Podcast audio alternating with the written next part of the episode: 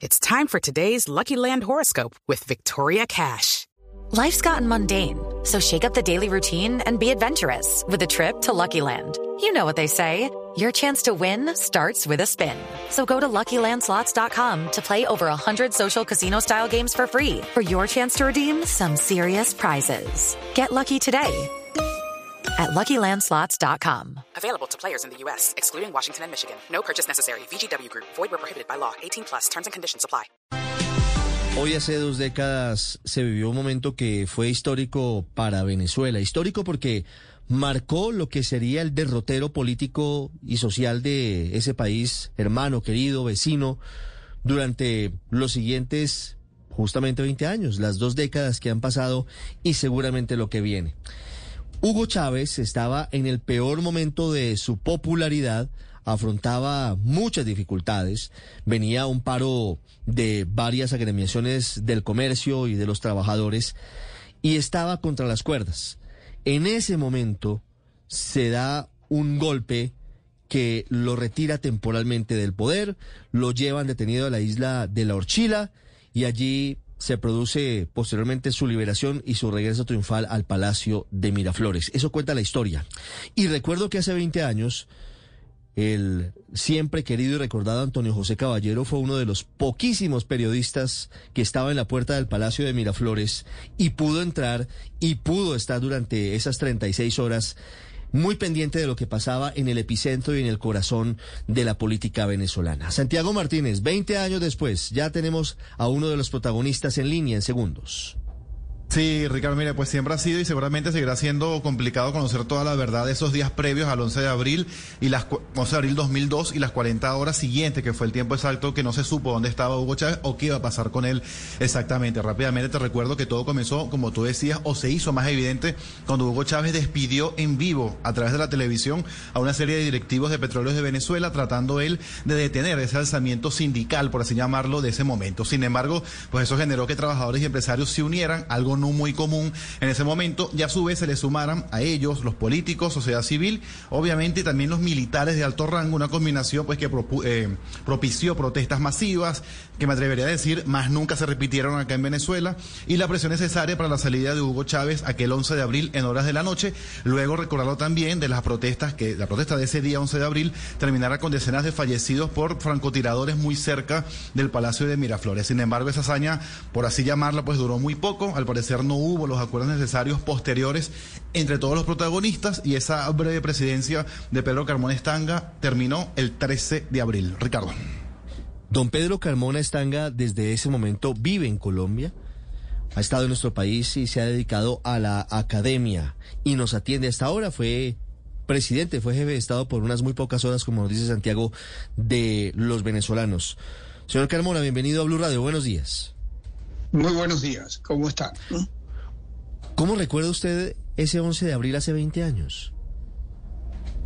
Pues bueno, son lejanos 20 años de un total de 23 años que ya ha ocupado el régimen chavista, madurista, pues en el poder, eh, triplicando lo que duró la dictadura de Marcos Pérez Jiménez y acercándose ya al periodo de duración de la dictadura más larga que tuvo Venezuela en su historia, que fue la de Juan Vicente Gómez. Pero mire, es importante tratar de resumir en pues escasos minutos antecedentes de la crisis de abril del 2002.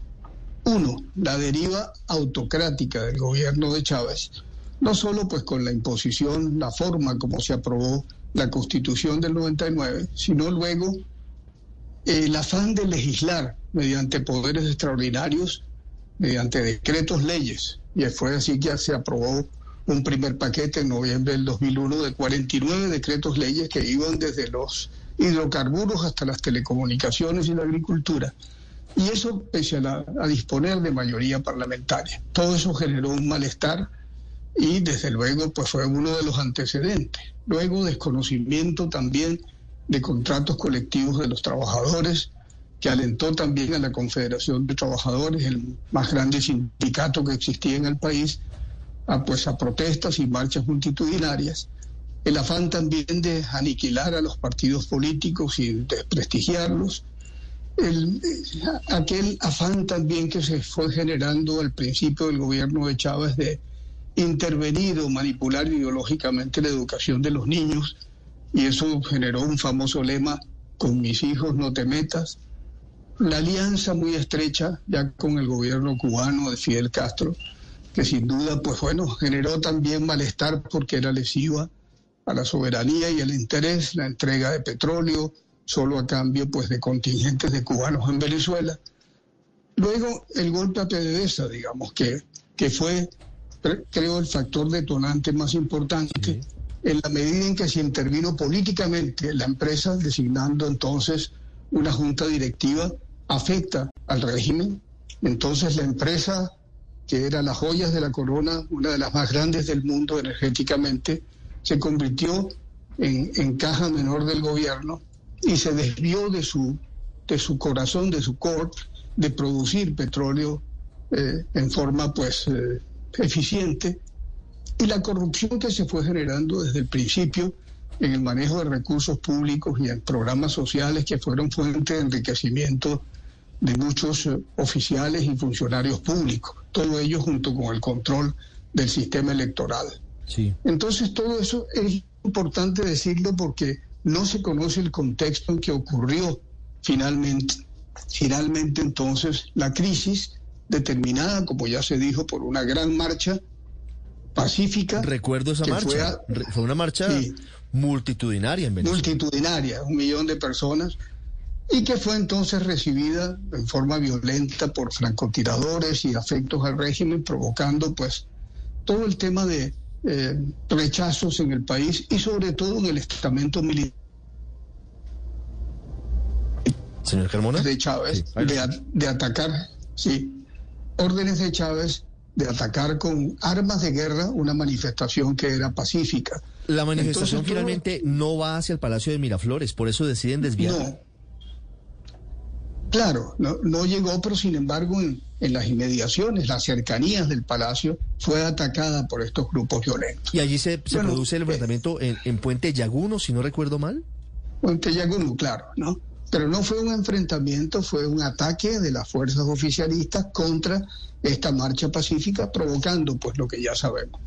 Pero donde hoy es el desconocimiento del estamento militar, de órdenes de Chávez, de, eh, digamos, de atacar con armas de guerra a esa manifestación pacífica, provocó entonces pronunciamientos militares en contra del gobierno de Chávez y la renuncia, esto es importante recordarlo, anunciada por el alto mando militar del presidente de la República, la generación de un vacío, porque el gobierno pues prácticamente desapareció, y entonces la formación, allí sí, el intento de formación de un gobierno de transición democrática que no tenía otro objetivo que llamar a elecciones limpias, con garantías, para relegitimar poderes que ya estaban conculcados en su independencia.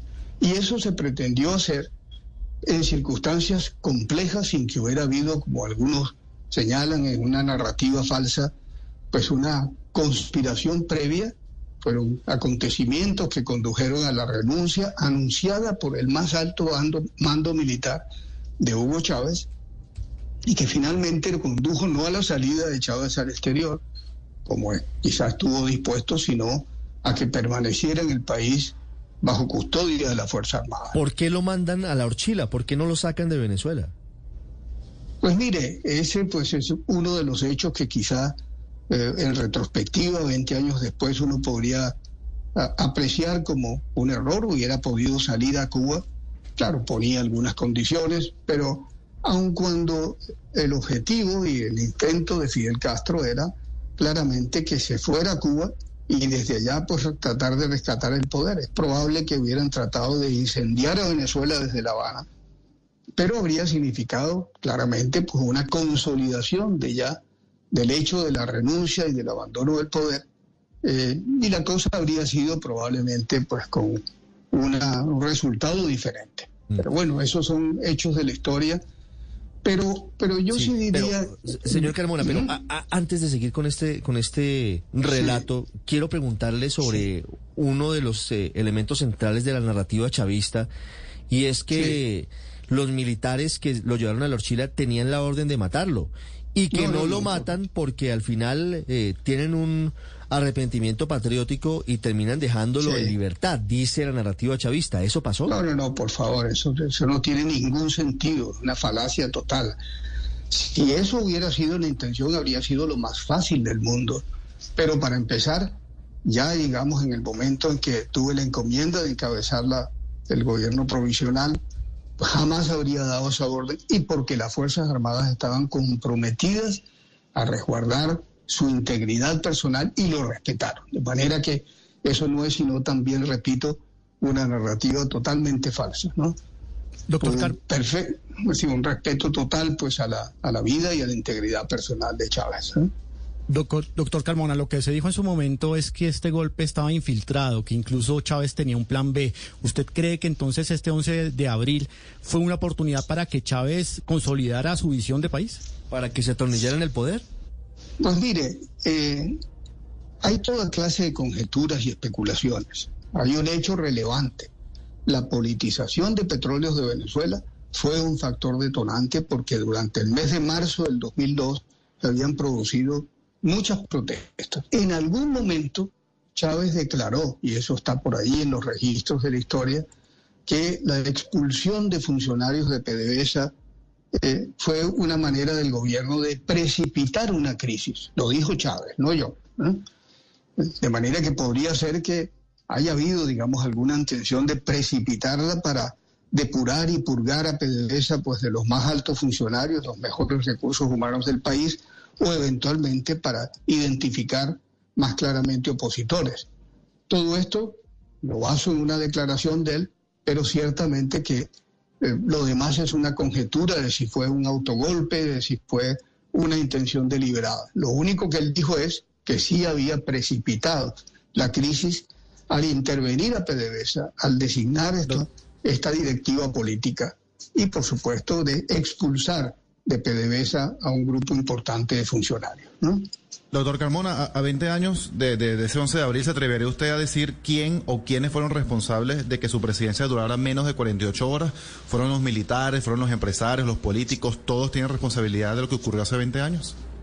Mire, probablemente hubo también incomprensiones, pero el hecho es que no se removió en, en aquel momento y fue parte también de una decisión de quienes comandaban el ejército, algunos comandos que eran todavía leales, como fue el caso pues de, del general eh, Raúl Isaías Baduel.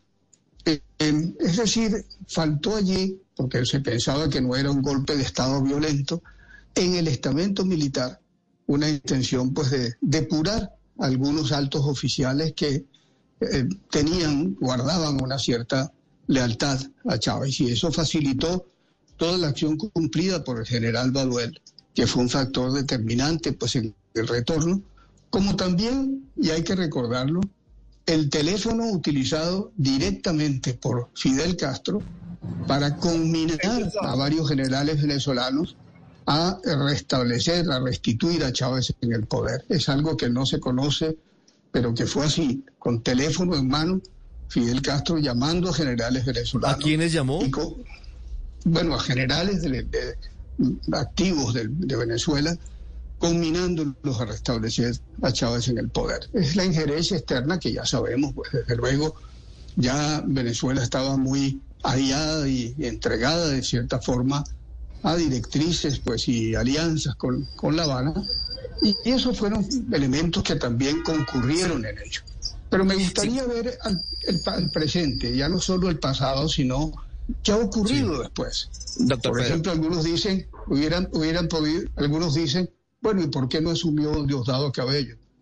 Diosdado Cabello, que era el vicepresidente ejecutivo, primero se había pues apartado, ausentado, escondido, digamos, del, del escenario. Pero aparte de que huyó, y no solo pues es un factor de, de poder que sigue presente, es un hombre pues más radical hoy en día que Chávez y que Maduro. Es decir, no era una crisis jurídica, era una crisis política que iba a tener un claro desenlace constitucional, llamando al pueblo, el depositario del poder constituyente primario, originario, a definir el futuro del país rápidamente, en poquísimos meses, eh, a través de la vía electoral, de unas elecciones limpias y con garantías.